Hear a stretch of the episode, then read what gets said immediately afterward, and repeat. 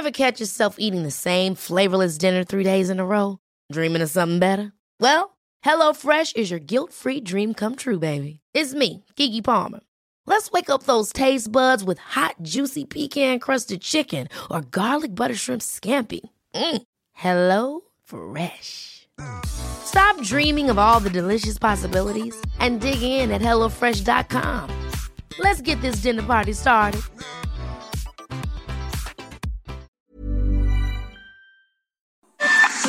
Esto es República H.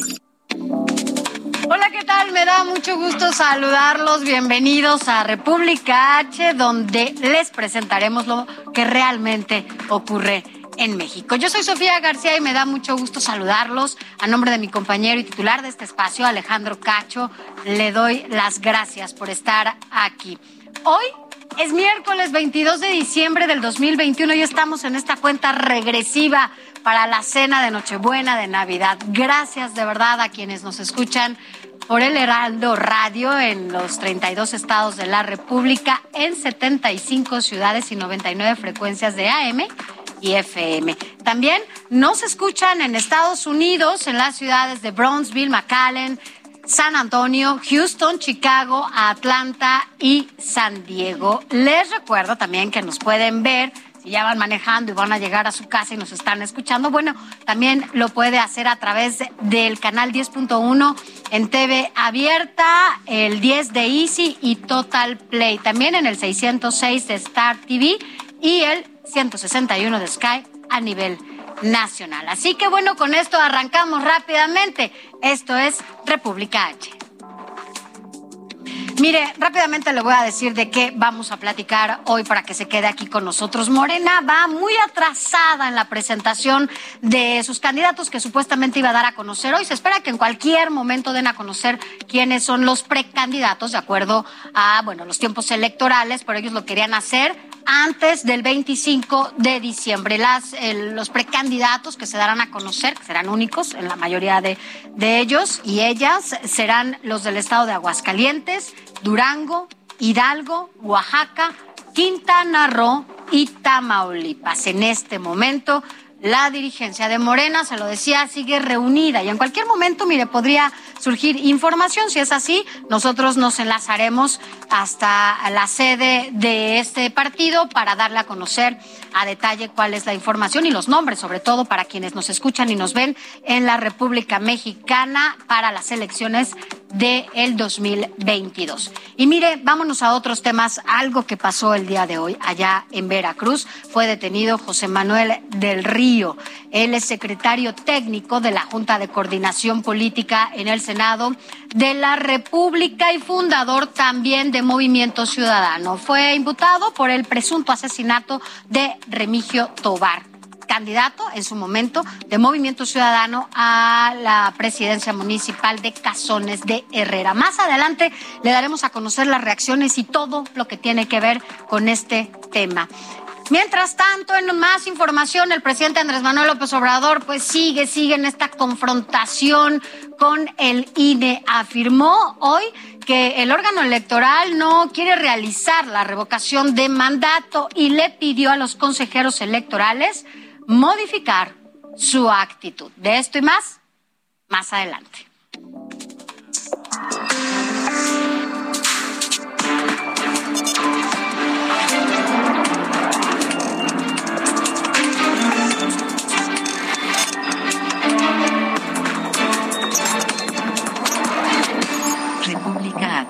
Con Alejandro Cacho.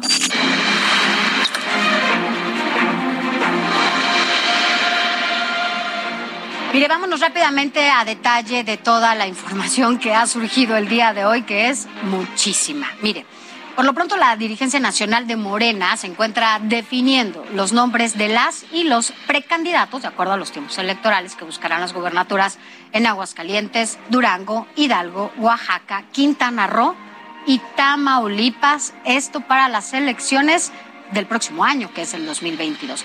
El objetivo de Morena y de todos los partidos, hay que decirlo, es que haya tres candidatas y tres candidatos, esto de acuerdo a las normas de equidad políticas. Eh, hasta el momento, bueno, pues solamente se ha dado a conocer los nombres de un aspirante hombre y una aspirante mujer en los seis estados. Comencemos con Aguascalientes. Mire, los mejores posicionados, de acuerdo a la encuesta realizada por Morena, son el empresario Arturo Ávila y Nora Rubalcaba, quien es delegada de programas para el desarrollo en Aguascalientes. Ahora vámonos hasta Durango porque allá también tenemos nombres. Quienes obtuvieron los mejores resultados para convertirse en candidatos son el senador José Ramón Enríquez, y Marina Vite, la presidenta municipal de Gómez Palacio, allá con licencia. Esto en Durango. Ahora vámonos hasta Hidalgo.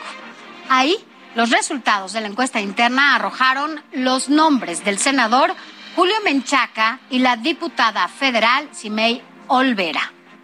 En Oaxaca, allá que está pasando en Oaxaca, bueno, pues de acuerdo a lo revelado eh, por la dirigencia de Morena, son los senadores Susana Hart y Salomón Jara, quienes apenas el 16 de diciembre, por cierto, solicitó licencia para separarse de su cargo. Esto es lo que hasta el momento tenemos, estaremos enlazándonos en cualquier momento hasta la dirigencia de Morena en cuanto den a conocer más, más de la información que incluso ellos mismos adelantaban ayer en sus redes sociales para dar a conocer el nombre de todas y todos sus candidatos.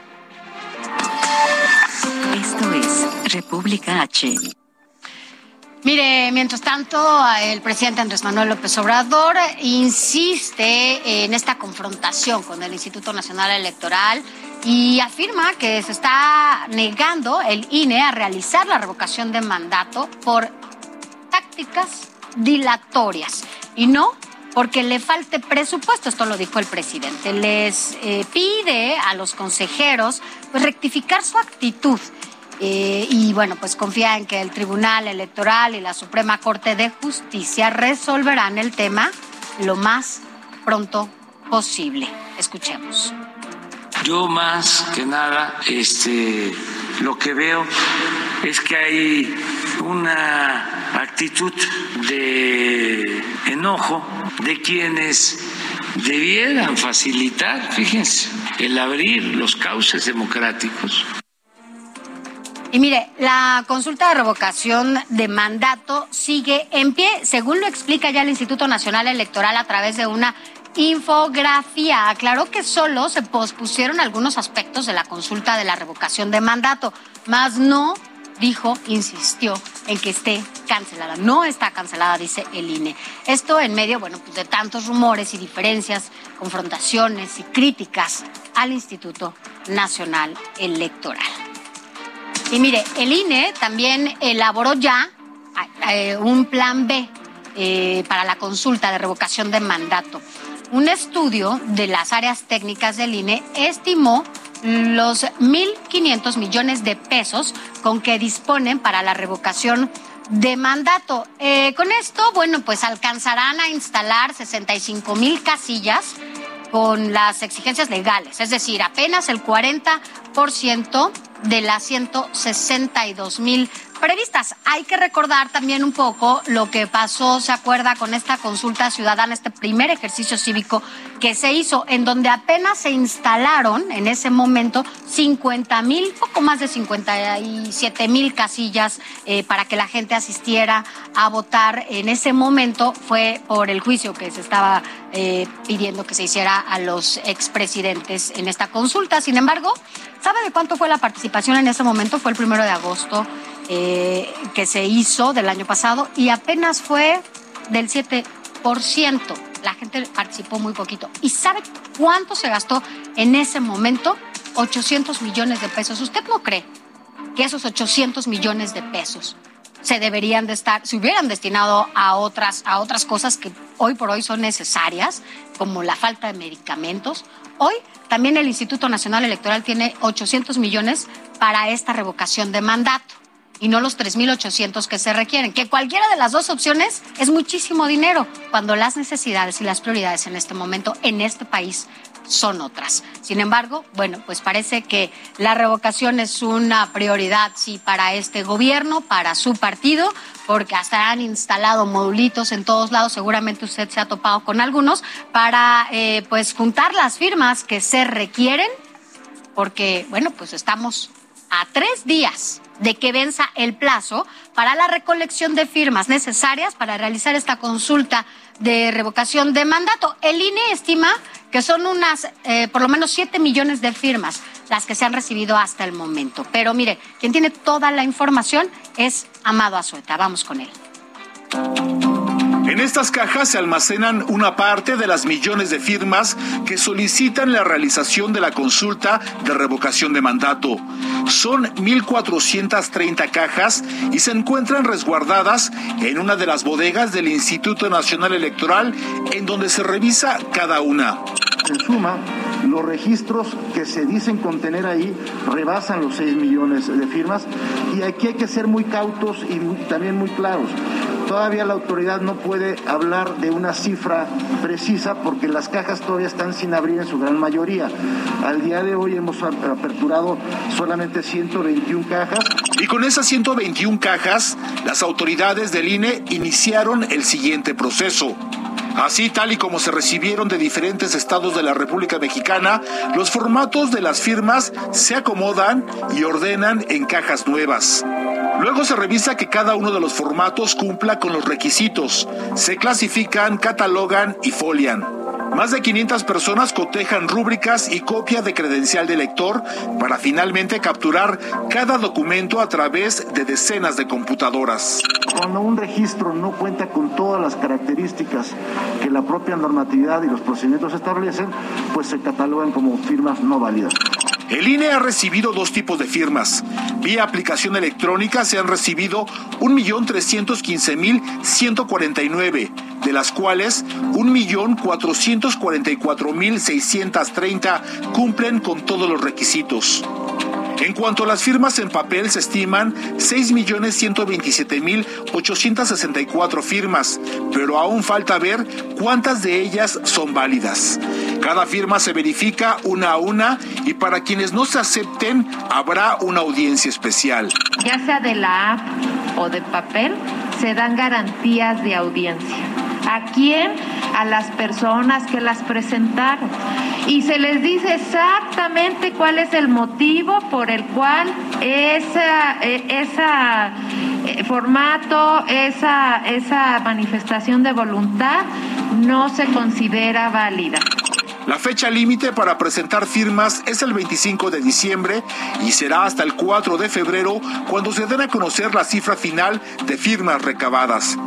Todo este proceso tiene un costo de 8.7 millones de pesos y a decir de las autoridades del INE es una muestra que se sigue trabajando en la consulta de revocación de mandato. Amado Azueta, Heraldo Televisión.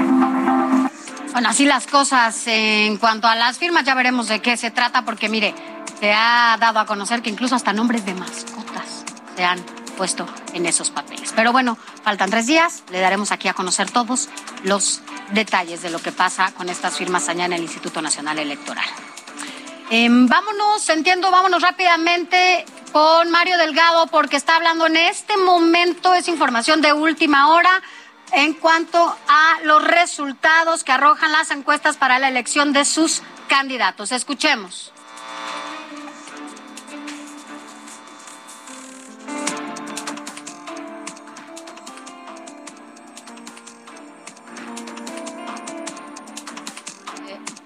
problemas con algunos eh, audios. Ahí vemos que está parte de la dirigencia nacional de Morena. Está Citlali Hernández, quien es secretaria general de este partido también, que están pues, acompañando a Mario Delgado, presidente de Morena. Y eh, en unos minutos más, en cuanto termine esta presentación que se está dando, entiendo, ahí de la gente que está acompañando, de la dirigencia que está acompañando a Mario Delgado, nosotros le vamos a dar a conocer los nombres de estos seis precandidatos por el momento en el que nos encontramos electoral, pero más adelante candidatos únicos, básicamente quienes van a competir por estas gubernaturas, por estas seis gubernaturas. Así que si usted nos escucha en Durango, Hidalgo, Tamaulipas, Oaxaca, em, también está en, son seis estados, Chihuahua, Hidalgo, no, Chihuahua no, Hidalgo, Tamaulipas, estará también eh, Durango en, haciendo todo, todos estos este, cambios ya de, de gobierno para que usted esté atento, sobre todo en estas gubernaturas. Oaxaca, que es uno de los estados, Quintana Roo, también es otro de los estados que, que van a, cambiar de gobernador o gobernadora. Por lo pronto sí se estima que sean de estas seis gubernaturas, tres, tres mujeres y tres hombres. Ya veremos más adelante de qué se trata. Estado de México, en República H. Ahora vámonos hasta el Estado de México, porque mire, allá, a pesar de que, bueno, todavía están en el análisis del paquete fiscal de la legislatura del Estado de México, pues ya hay diputados que se fueron de vacaciones, pero quien tiene todos los detalles de qué partido y quiénes ya se fueron de vacaciones, nos enlazamos con Gerardo García, corresponsal en, esta, en este estado, porque tú tienes toda la información. Muy buenas noches, ¿cómo estás?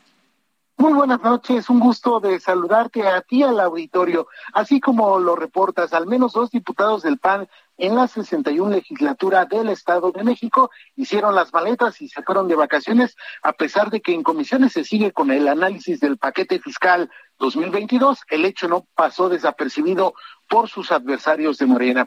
En su perfil de Facebook, el presidente de la Comisión de Finanzas Públicas, Francisco Javier Santos Arreola, publicó el martes fotografías de su viaje a Estados Unidos en compañía de su familia. Su ubicación eh, precisamente marcaba en aquel país y se le veía en la imagen al lado de su compañero también de bancada, Gerardo Lamas Pombo, en otra, en un estadio de fútbol americano. También Lamas Pombo igualmente en los dos perfiles que tiene en la red social subió fotografías también en su viaje por los Estados Unidos. Este martes se reanudaron los trabajos de las comisiones legislativas para el análisis del paquete fiscal 2022, pero Santos Arreola presentó justificante de acuerdo a lo que se dijo en esa sesión. Desde la bancada de Morena, el legislador Faustino de la Cruz Pérez reclamó la falta de los diputados panistas y señalaron que están, a pesar de, de esta, eh, que están eh, para ser responsables y el nombramiento que la ciudadanía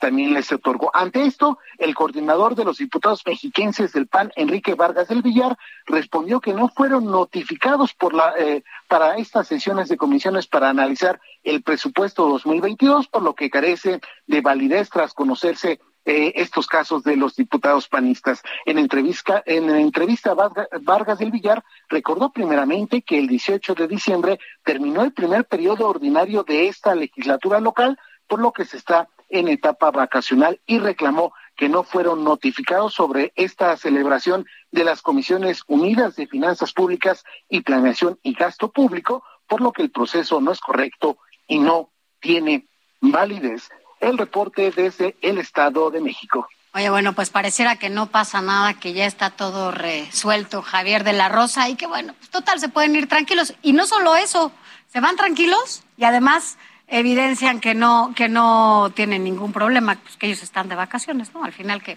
pues ahí están los demás para que resuelvan lo del paquete, ¿no? Pues seguiremos muy atentos qué es lo que se resuelve ya eh, llamaron precisamente a seguir con esta discusión del paquete fiscal. El día de mañana precisamente van a estar sesionando en la legislatura local mexiquense a la media del día y precisamente eh, vamos a ver si ya es que se presentan los diputados del PAN. Bueno, ya veremos. Muchas gracias. Gracias, Javier. Buenas noches. Buenas noches. Tabasco, en República H. Mire, ahora vámonos hasta Tabasco, porque ahí lamentablemente un muerto y un herido dejó una balacera en Villahermosa, Tabasco. Y quien tiene toda la información es Javier de la Rosa, corresponsal en el estado. ¿Cómo estás, Javier? Muy buenas noches. Hola, muy buenas noches, Sofía. Como tú ya mencionas, pues anoche, precisamente en plena temporada navideña, eh, se registró una balacera en una de las avenidas más importantes de la capital tabasqueña. Me refiero a la avenida Adolfo Ruiz Cortines, donde pues un grupo de hombres armados que viajaban en dos camionetas le cerraron el paso a un vehículo de lujo y pues bueno, pues ahí este prácticamente encañonaron a los dos ocupantes del vehículo y los acribillaron a balazos. Posteriormente, pues bueno, los agresores se dieron a la fuga y esto pues obviamente generó el pánico generalizado de varios clientes de un supermercado cercano a la avenida y también de una plaza comercial que se ubica en la zona. Cabe señalar que durante la balacera, pues bueno, pues hasta el tráfico se detuvo ya que los automovilistas temían pasar por la zona donde se estaban intercambiando los disparos, ya que, eh, pues bueno, pues temían ser alcanzados por una bala. Incluso algunos eh, pobladores de la zona, algunos automovilistas captaron el momento exacto del ataque a balazos. Sin embargo, pues bueno, pues esto fue ayer en la noche. La policía un comunicado informó que no, no hubo un secuestro como tal, porque primero se había, trascendido que era un secuestro. La policía estatal dice que no, que no hubo un secuestro. Y lo que ya ha trascendido es de que pues se trató de un asalto, de un asalto millonario. Y es que los sujetos armados le habrían quitado cuatro millones de pesos a un contador que viajaba en la parte trasera de la camioneta. Y la persona que falleció junto con la persona que están lesionados pertenecen a una empresa de seguridad privada que brindaban el servicio de escoltas a este contador que trasladaba el dinero. Entonces, bueno, los criminales se habían llevado más de cuatro millones de pesos. Y de acuerdo a algunas fuentes extraoficiales, el dinero le pertenecería al sindicato petrolero, a la sección 48 del sindicato petrolero. Y pues bueno, pues se está investigando ya el caso que la policía confirmó que ya, ya tienen bajo resguardo, o sea, le están dando la debida atención al, contador que logró sobrevivir, que viajaba en la parte trasera de esta camioneta de lujo. Ese es el reporte. Bueno, estaremos al pendiente. Lo que pasa, no es normal que lleven cuatro millones de pesos y más así alguien en la, en la cajuela. Gracias. Buenas noches. Sí, seguimos al pendiente con la información. Gracias. Seguimos. Nayarit, en República H.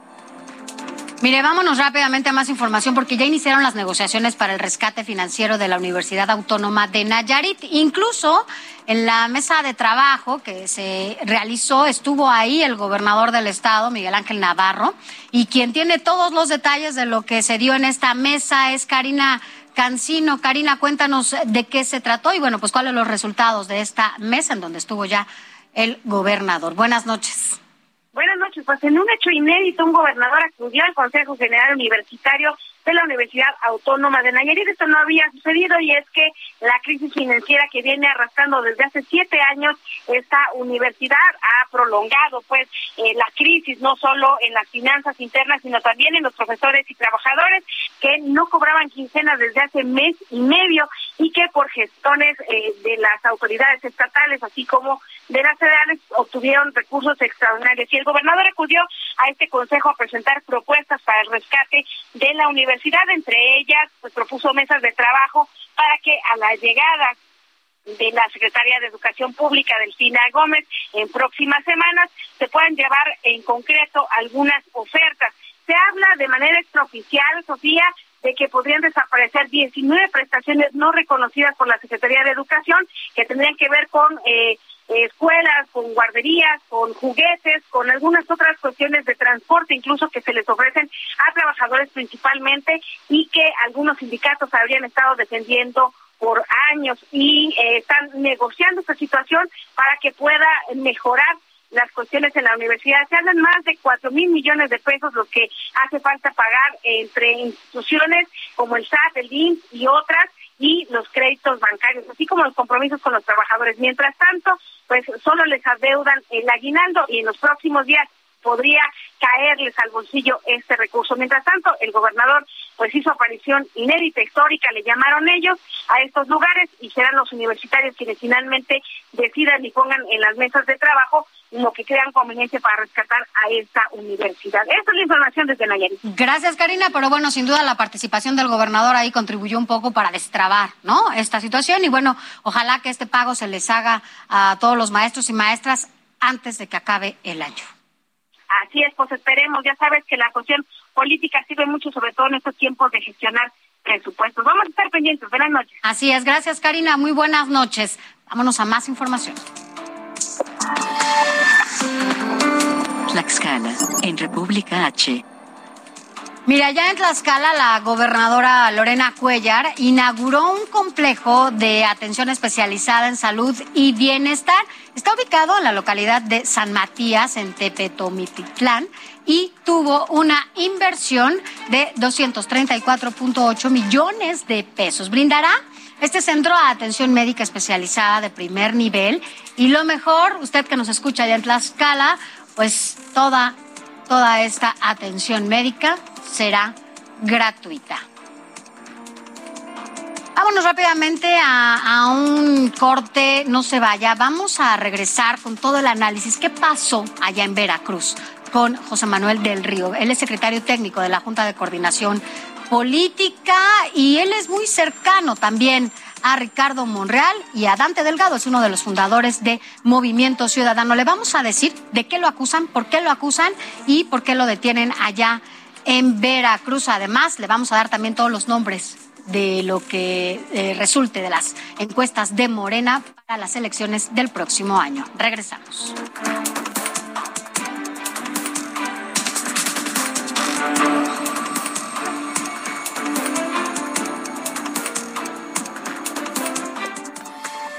Continuamos. República H. Con Alejandro Cacho. Regresamos. República H. Con Alejandro Cacho.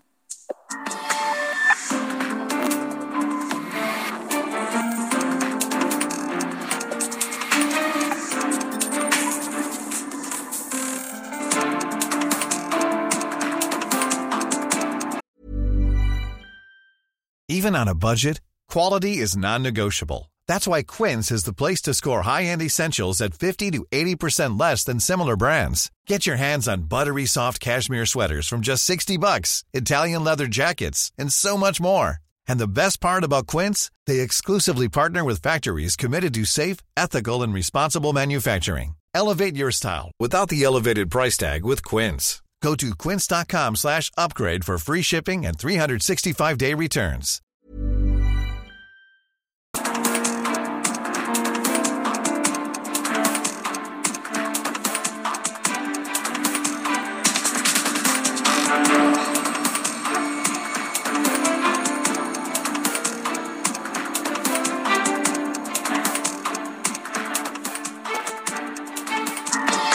Mire, vámonos rápidamente con información de último minuto eh, que tiene que ver con Ruta 2022, porque Mara Lezama, quien es presidenta municipal de Benito Juárez, en donde está Cancún, y el senador José Luis Pech son los mejores posicionados para convertirse en los precandidatos de la coalición Juntos Hacemos Historia por la gubernatura de Quintana Roo.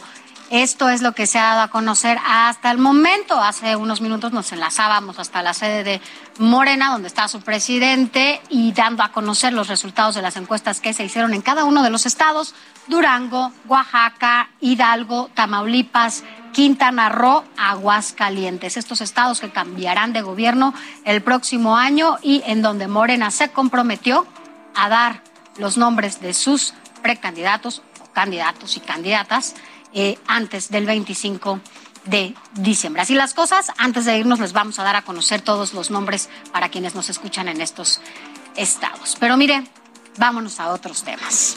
Hoy fue el tema desde muy temprano. La Fiscalía General de Veracruz detuvo a José Manuel del Río Virgen. Él es colaborador del senador Ricardo Monreal, muy cercano al senador Monreal y también a Dante Delgado, presidente, bueno, ahora coordinador de los senadores eh, de Movimiento Ciudadano, pero sin duda es el líder de, del partido Naranja, eh, fue acusado por un presunto, por presunto asesinato de Remigio Tobar, quien fue candidato en su momento en el 2021 eh, 20 para la presidencia municipal de Cazones de Herrera, una localidad ubicada en la zona norte de Veracruz.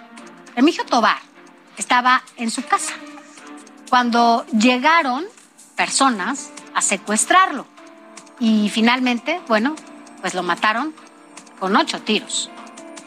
Esto fue en junio del 2021, en las elecciones. Y el gobernador de Veracruz, Huitláhuac García, calificó este atentado como un crimen político y anticipó fíjese, él lo dijo en ese momento, que se sorprenderían mucho de saber quiénes eran los probables responsables. El pasado 22 de junio detuvieron al presunto autor intelectual del asesinato de Remigio Tobar. Se trata de Omar N. Él era el candidato suplente de Remigio y fue capturado en compañía de otra persona en la localidad de Coralillos, en el municipio de Coatintla. Esto allá en la zona norte de Veracruz. Hay que recordar que también incluso el presidente de la República en una de sus conferencias mañaneras dijo, y cuando sucedió este asesinato, que bueno, que se hablaba, él ya se hablaba, eh, eh, decía que había sido el coordinador de campaña, que también era su, su suplente en esta candidatura, y bueno, días después lo detienen. Pero mire, Vamos a conocer todos los detalles de esta detención de José Manuel del Río, porque allá en Veracruz está nuestro compañero Juan David Castilla, que bueno, pues tú tienes toda la, información. ¿Cómo estás? Muy buenas noches. Muy buenas noches, Sofía. Te saludo con mucho gusto desde el estado de Veracruz.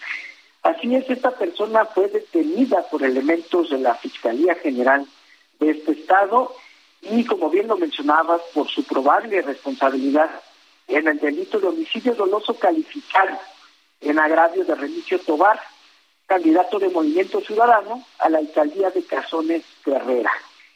Decirte que este diputado federal por el mismo partido fue arrestado sobre la carretera Cosamaloapan-Tuxtepec, a la altura de la localidad Texas, municipio de Cosamaloapan, esto en la, de la entidad casi límites con el estado de Oaxaca. Sofía, decirte que en un comunicado nos informó la Fiscalía de Veracruz que eh, efectivamente elementos de la Policía Ministerial ejecutaron una orden de aprehensión eh, por su presunta participación en la autoría intelectual de este crimen que se perpetró el pasado 4 de junio, dos días antes de la votación. Existe también, Sofía, que eh, este político fue trasladado al penal de Pacho Viejo, municipio de Coatepec, y presentado ante un juez de control para su audiencia inicial, donde se espera que se legalice la detención y se le, pues, eh, dicte una prisión preventiva por su presunta participación en este crimen. Cabe recordar que Remigio Tobar fue asesinado de ocho balazos por un grupo armado justamente cuando llegaba a su vivienda, municipio de Cazones de Herrera, en la zona norte de esta entidad veracruzana. Esta, esta tarde, Sofía, estuvo en Jalapa, la capital de Veracruz, el líder nacional de Movimiento Ciudadano, Dante Delgado Ranauro, y nos daba a conocer que el jueves 23 de diciembre presentará una propuesta al Senado de la República para la desaparición de poderes en el estado de Veracruz por quebranto del orden constitucional tras la detención de José Manuel del Río Virgen, a quien considera él un preso político. También deciste, Sofía, que el gobernador de Veracruz, García Jiménez, negó que la decisión corresponda a un acto de venganza política y aseguró que durante seis meses la fiscalía de esta entidad corroboró algunas pesquisas y fueron presentadas al juez para que se otorgara una orden de aprehensión. Por lo tanto, consideran que todo fue con base el derecho y no hay anomalías en esta defensa. Así Esto es. es, es la postura de las autoridades. Bueno, pues nosotros estaremos al pendiente de lo que suceda. Eh, cualquier información que surja, nos vamos a enlazar contigo hasta Veracruz, porque sin duda ha causado muchas reacciones. Muchas gracias. Excelente noche, hasta luego. Gracias, muy buenas noches. Y mira, a propósito de lo que nos dice nuestro corresponsal, pues la detención de José Manuel del Río ha provocado ya muchas reacciones. Entre ellas, también como lo adelantábamos, es la del dirigente nacional de Movimiento Ciudadano, Dante Delgado, quien señaló abuso de poder por parte del gobierno de Veracruz. Aseguró que pedirá al Senado que investigue el caso de, del Río, a quien calificó como un veracruzano ejemplar. Así lo dijo Dante Delgado que conforme al artículo 76, fracción quinta, solicitaré al Senado de la República investigue estos hechos indignantes para que de proceder demos inicio al procedimiento de desaparición de poderes por quebrantar el orden constitucional. Mire, también el gobernador Cuitláhuac García, gobernador de Veracruz, negó que esta detención de José Manuel del Río sea una venganza política. Así lo dijo, argumentó que el caso se expuso en la mesa de coordinación estatal para la construcción de la paz y después de investigarse comprobaron algunas esquizas que, bueno, pues llevaron al juez a dictar esta orden de aprehensión. Por ello insistió en que la detención no se relaciona con las diferencias que ha sostenido con el senador Ricardo Monreal, pero justamente el senador Ricardo Monreal, quien es presidente de la JUCOPO, de la Junta de Coordinación Política, allá en el Senado, calificó como ilegal la detención de su secretario técnico, José Manuel del Río, y argumentó que es una muestra de abuso de poder. Pero la información completa la tiene mi compañera Verónica Macías. El presidente de la Junta de Coordinación Política del Senado, Ricardo Monreal, lamentó la detención de su secretario técnico, José Manuel del Río Virgen, acusado de presunto homicidio. El también coordinador de Morena dijo que la captura de su colaborador estuvo maquinada y se ejecutó fuera de legalidad. Se demostrará el abuso del poder. Lamentablemente esto se inscribe en un momento trágico de la vida política de ese Estado en el que la persecución política, la maquinación de delitos y las acusaciones infundadas son muy, muy frecuentes. El Estado atraviesa igualmente un mal momento en los ámbitos de procuración y administración de justicia que no tienen autonomía ni tampoco independencia. Monreal Ávila confió en que Del Río Virgen superará lo que definió como un acto ilegal en su contra. El morenista reiteró que continuará exigiendo el combate al clima de terror y persecución que vive el estado de Veracruz. Pobre Veracruz, tan lejos de la justicia y tan cerca del autoritarismo. Hay cientos de casos de personas privadas de su libertad y no podemos callar ante este grado de barbarie y violación frecuente de los derechos humanos. Nos consta. La mañana de este miércoles fue detenido José Manuel del Río Virgen, secretario técnico de la Junta de Coordinación Política del Senado, por el presunto asesinato de Remigio René Tobar, candidato de Movimiento Ciudadano a la presidencia municipal de Cazones en el estado de Veracruz. Verónica Macías, Heraldo Televisión. Gracias, Verónica. Mire, en tanto el coordinador de Movimiento Ciudadano en San Lázaro, allá en la Cámara de Diputados, Jorge Álvarez Maínez, acusó eh, o dijo que José Manuel del Río es un preso político del gobernador de Veracruz, Huitláhuac García, precisamente, precisamente para conocer más sobre esto y todos los señalamientos que se han dado en contra del gobernador de Veracruz y sobre todo por la situación que está viviéndose en este momento allá. Agradecemos que esté con nosotros en la línea a Jorge Álvarez Maínez, quien es coordinador de Movimiento Ciudadano allá en San Lázaro. ¿Cómo está, diputado? Muy buenas noches.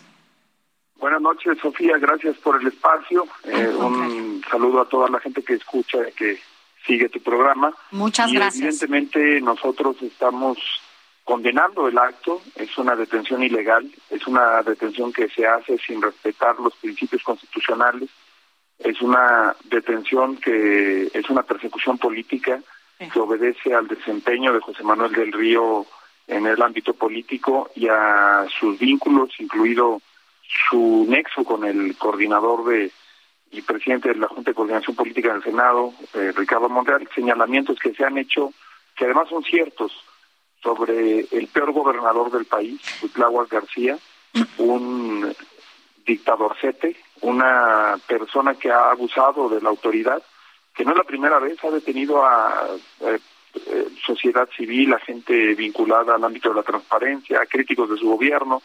En Veracruz hoy se detiene eh, a la gente bajo el delito de ultrajes a la autoridad, que es una cosa que ya que ya prácticamente desapareció en México, que no es otra cosa que críticas al gobierno críticas al gobernador, a quien lo critica lo manda a detener, y como no tiene el valor civil de confrontar a sus enemigos políticos, Cuitláhuac García pues manda a detener a José Manuel del Río Virgen, que como dice Dante Delgado es un veracruzano, un mexicano ejemplar, y que nosotros vamos a defender eh, su inocencia. Eh, diputado, saber eh, también si ustedes ya han tenido contacto con la familia, con alguien, en qué lugar estaba del río cuando llegaron por parte de la Fiscalía y saber sobre todo también em, si saben quién lo acusa, porque entiendo que la Fiscalía está actuando de acuerdo a la denuncia que se presenta en contra de, del río.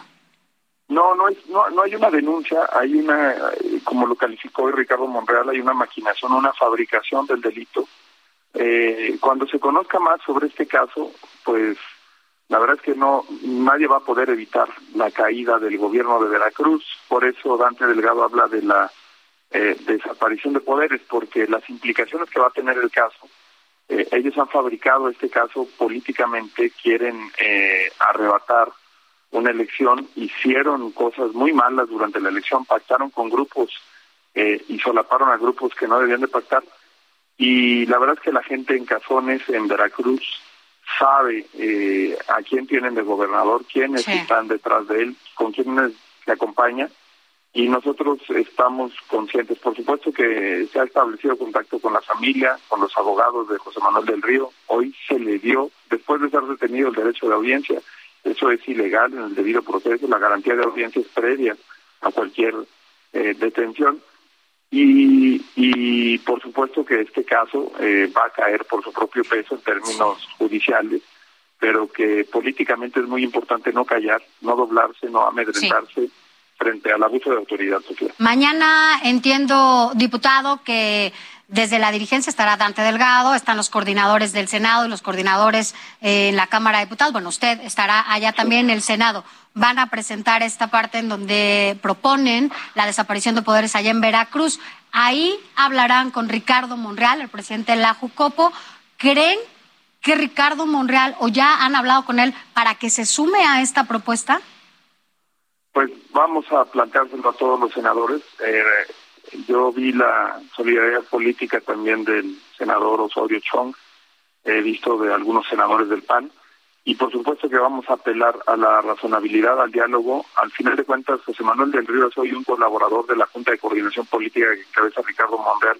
Esto se da dos días después de sus críticas al gobernador de Veracruz y por supuesto que se lo plantearemos al senador Monreal. Hasta hoy se ha sumado alguien a esta propuesta y se lo han dicho de manera informal para que mañana, bueno, pues ya tengan un, por lo menos un panorama más claro. No, como bien dices, mañana iniciaremos con este proceso formalmente al mediodía en el Senado de la República, Sofía, ahí estaremos. Al mediodía entonces, y posterior darán alguna conferencia de prensa. Así es, Sofía, ahí, ahí vamos a estar. Perfecto, bueno, pues mañana estaremos al pendiente de lo que suceda allá en el Senado. Gracias por haber estado con nosotros, diputado. Gracias a ti, Sofía. Buenas noches. Buenas noches. Bueno, pues ya lo escuchó. Mañana a partir eh, van la dirigencia de Movimiento Ciudadano, así como los coordinadores del Senado y de la Cámara de Diputados. Ahí se reunirán junto con otros eh, partidos, los coordinadores de cada uno de los partidos políticos, así como Ricardo Monreal, para hacer de esta propuesta de desaparición de poderes allá en Veracruz a partir de la detención de José Manuel del Río, pues un conjunto, eh, pues una suma de votos para que puedan hacerlo desde el Senado. Es la Cámara la que le compete esta propuesta. Así que nosotros le daremos a conocer todos los detalles de lo que allá suceda y cuáles los resultados, si se logran estos acuerdos o no allá en el Senado, lo sabremos después del mediodía y por supuesto aquí en República H se lo daremos a conocer. Esto es República H. Vámonos a más información, a otros temas totalmente diferentes. Mire, para quienes estamos aquí en el centro del país, hemos sentido ya cómo está llegando el frío, ahora sí el invierno, pero para los que están en el norte, no sé si usted ha podido ver las imágenes que han circulado. Bueno, hay algunas que son completamente bajo la nieve. El Servicio Meteorológico Nacional pues avisa que continuarán las heladas en gran parte del territorio nacional, pero en las zonas montañosas de Chihuahua se esperan incluso temperaturas de hasta menos 5 grados. Pero quien tiene el reporte es Federico Guevara, quien es corresponsal del Heraldo Televisión allá en Chihuahua. ¿Cómo estás, Federico? Buenas noches. Buenas noches, pues sí, efectivamente, como tú bien acotas, está pronosticado una reducción significativa de la temperatura en las poblaciones de la Sierra Tarahumara. Paradójicamente, a pesar del invierno, pues en Chihuahua capital y en Ciudad Juárez, los dos principales polos en este estado, eh, pues el invierno es siempre propaganda. ¿Por qué? Porque actualmente tenemos una temperatura de 18 grados centígrados. Eh, no hay una posibilidad de descenso grande. El año pasado, en este mismo día, estábamos a menos 3 grados centígrados, es decir, que no se ha dejado sentir el frío al que estamos acostumbrados los chihuahuenses.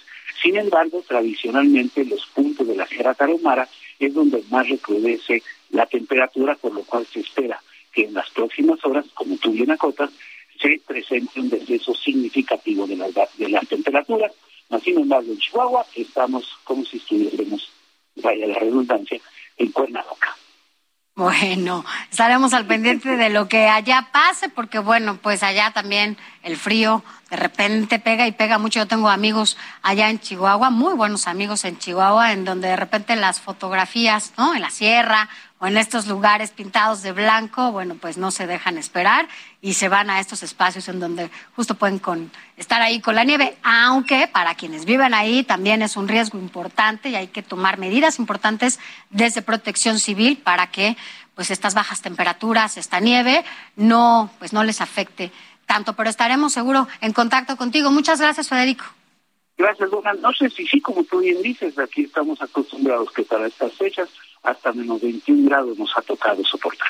Eh, mantendremos la información y ahí estaremos actualizando cómo está el clima en este estado norteño. Muchas gracias, buenas noches y cuídate, tápate. Gracias. Mire, a donde también nos vamos, porque también ahí se pintó de blanco, es en Durango porque bueno, pues ahí también llegó el invierno a varios municipios del estado que registraron incluso la caída de nieve y temperaturas hasta de menos 10 grados. Pero quien tiene toda la información de estas imágenes es Ignacio Mendívil, porque bueno, pues allá, allá estás en Durango, cuéntanos, cuéntanos cómo está todo por allá. Buenas noches. ¿Qué tal? Muy buenas noches. Pues acá sí está frío y de manera intensa. Te, te comento que aquí tenemos el lugar donde es el congelador de la República Mexicana, que se llama la Rosilla de Guanacerí, y ellos reportan el día de hoy hasta menos 12 grados centígrados. Y tenemos más de cuatro municipios afectados con temperaturas heladas que van de los 9 grados bajo cero, los menos 7 grados bajo cero, y aquí en Durango, en un poblado que se llama Navíos, que está a menos de media hora, ellos recibieron hoy el, amanecer con menos 9 grados centígrados, la ciudad capital a menos 3 grados centígrados. Y sí, como dice nuestro compañero de Chihuahua, estamos acostumbrados a las eh, temperaturas gélidas, pero en esta ocasión pues ya llevamos desde el sábado hasta el día de hoy con temperaturas muy extremosas porque al mediodía tenemos 20, 22 grados centígrados con un sol que arde en la piel y en la tarde un friazo intenso. Y déjame te comento que pues nosotros estamos acostumbrados, pero han llegado aquí a esta ciudad capital más de 400 haitianos y ellos vienen de climas cálidos y ahora que los tienen en algunos albergues pues no hay chamarras que soporten eh, para ellos la temperatura tan fría están siendo atendidos eh, médicamente, están siendo eh, apoyados por la población con cobertores, con camastros, con eh, alimentos calientes, medicamentos, porque bueno, ellos sí están sufriendo, pues ahora sí las inclemencias de este tiempo extremoso y como se ve, pues seguirán de aquí a Navidad, pues las bajas temperaturas.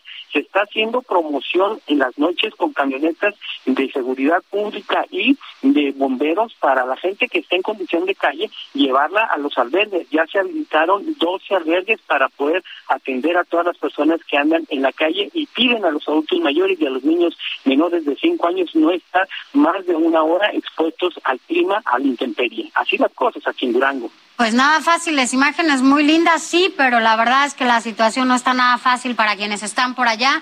Y bueno, pues esta descripción que nos haces de los migrantes que están en este estado, allá en tu estado, bueno, pues sin duda no, no, no la están pasando bien. Ojalá que, bueno, pues esto pase pronto, pero sabemos que el invierno apenas está empezando.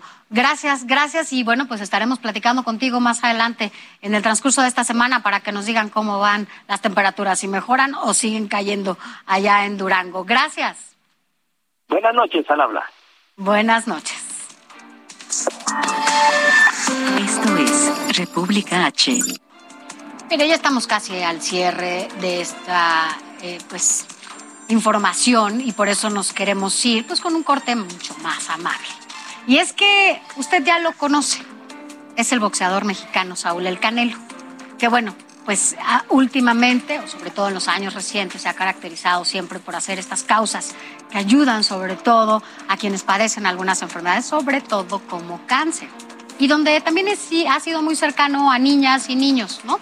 Eh, compartiendo con él algunos momentos. Pero mire, en esta ocasión donó 5.500 juguetes a niños y niñas del DIF de Nuevo León. El Canelo pues llegó manejando un tráiler hasta Palacio de Cantera, donde lo recibieron el gobernador Samuel García, su esposa Mariana Rodríguez y los niños y niñas que recibían estos juguetes. Imagínense a los pequeños ahí recibiendo pues los juguetes de este boxeador que además pues le decía se ha caracterizado por estar haciendo este, este tipo de causas. Así que bueno, pues bien. Por eso le decía que nos íbamos con información muy amable. Y también, hablando del canelo, miren, en Tamaulipas, un adulto mayor que padece diabetes pidió ayuda precisamente al Canelo Álvarez. Era es un hombre de 62 años que reside en el municipio de Altamira y explicó entre lágrimas que no cuenta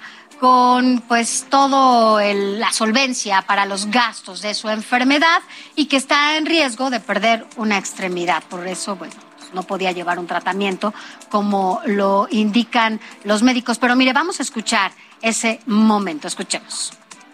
Pues ahora sí que pido y acudo a ver si puede apoyarme Saúl Canelo Álvarez, que, que es de noble corazón. He oído que apoya y pues a ver si llega a oídos de él, a ver si podía apoyarme eh, en lo que pueda, ¿verdad?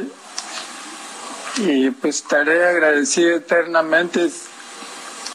Bueno, bien por el Canelo y nos vamos así, cerramos así este espacio informativo con muy, eh, pues con esta información amable. Por hoy ha sido todo aquí en República H. Sigue escribiéndonos y enviando sus comentarios a nuestro chat, a nuestro WhatsApp al 56 24 10 47 10. Lo esperamos mañana a partir de las 8 de la noche, ya lo sabe, Heraldo Radio, Heraldo Televisión, o puede descargar el podcast en, de República H en todas las plataformas digitales de El Heraldo de México. Yo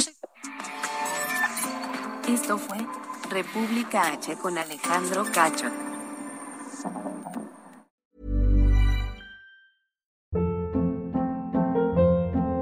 Hold up. What was that? Boring. No flavor. That was as bad as those leftovers you ate all week. Kiki Palmer here, and it's time to say hello to something fresh and guilt-free. Hello Fresh. Jazz up dinner with pecan-crusted chicken or garlic butter shrimp scampi. Now that's music to my mouth. Hello Fresh. Let's get this dinner party started. Discover all the delicious possibilities at hellofresh.com.